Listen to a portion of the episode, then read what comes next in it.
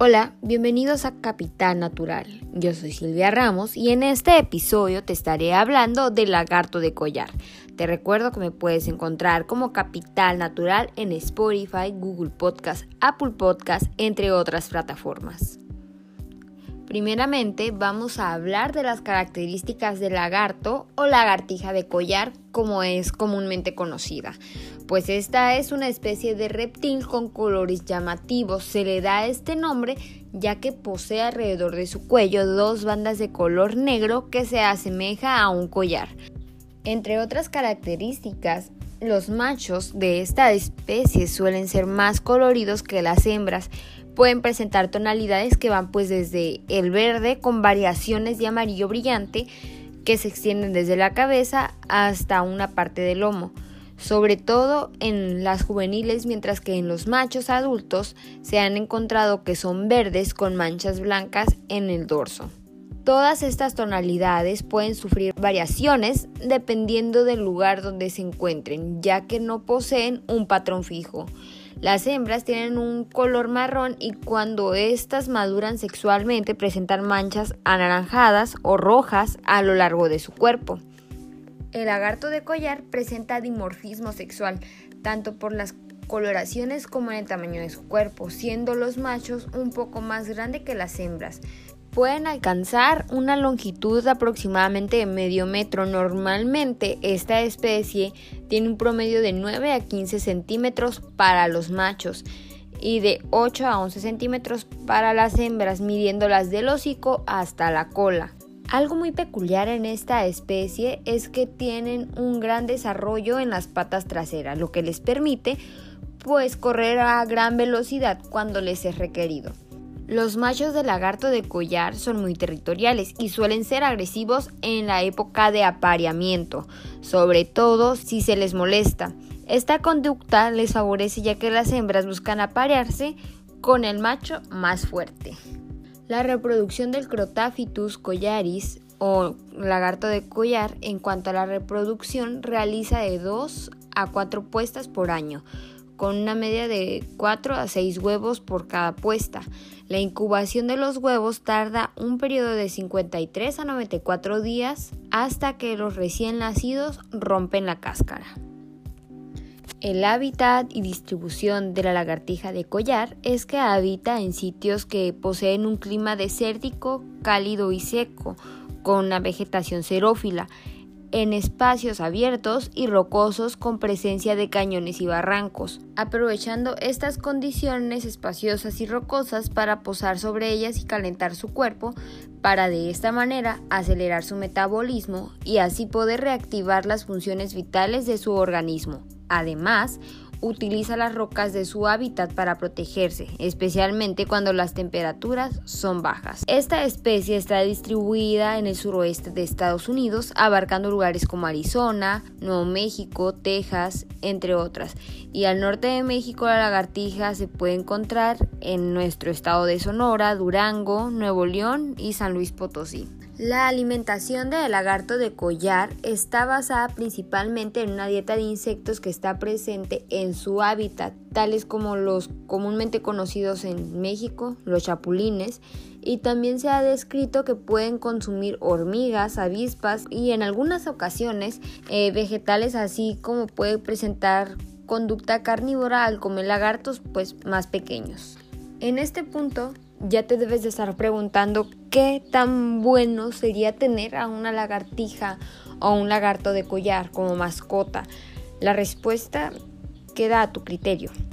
Pues ya con lo visto que es una especie que necesita cierto tipo de hábitat rocoso, espacio y el tipo de alimentación que tiene Mm, sabrás si le puedes adoptar, porque sí hay personas en efecto que tienen eh, a, diferente tipo, a diferentes tipos de lagartos, especialmente la iguana es la más popular entre, entre este tipo de animalitos.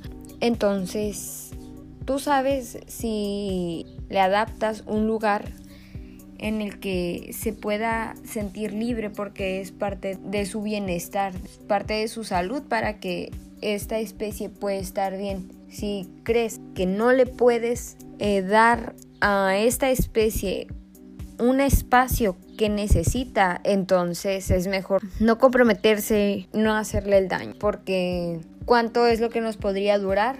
estando fuera de las condiciones en las que esta especie necesita estar. Entonces, sí está de pensarlo un poco qué tanto le invertiríamos para tener una especie de estas. Porque también hay que dejar de ser egoístas, no por querer tener cierto animalito, pues lo vamos a dejar morir solamente por tener o cumplirnos un deseo, una satisfacción. Entonces, básicamente esta cuestión está en sus manos. Usted ya con lo que ha escuchado de cómo es el hábitat, usted decide qué tanto le invertiría. Y repito, hay que dejar de ser egoístas y dejar de pensar solamente en uno mismo. También hay especies que simplemente no se adaptarían y morirían. Y hay que agregarle que si la, la, especie no se siente cómoda con el espacio, pues puede llegar a ser agresiva, principalmente cuando ya es adulta, por el tamaño que llega a alcanzar. Y como ya hemos visto, esta especie suele ser independiente, por lo que requiere poco tiempo con sus propietarios.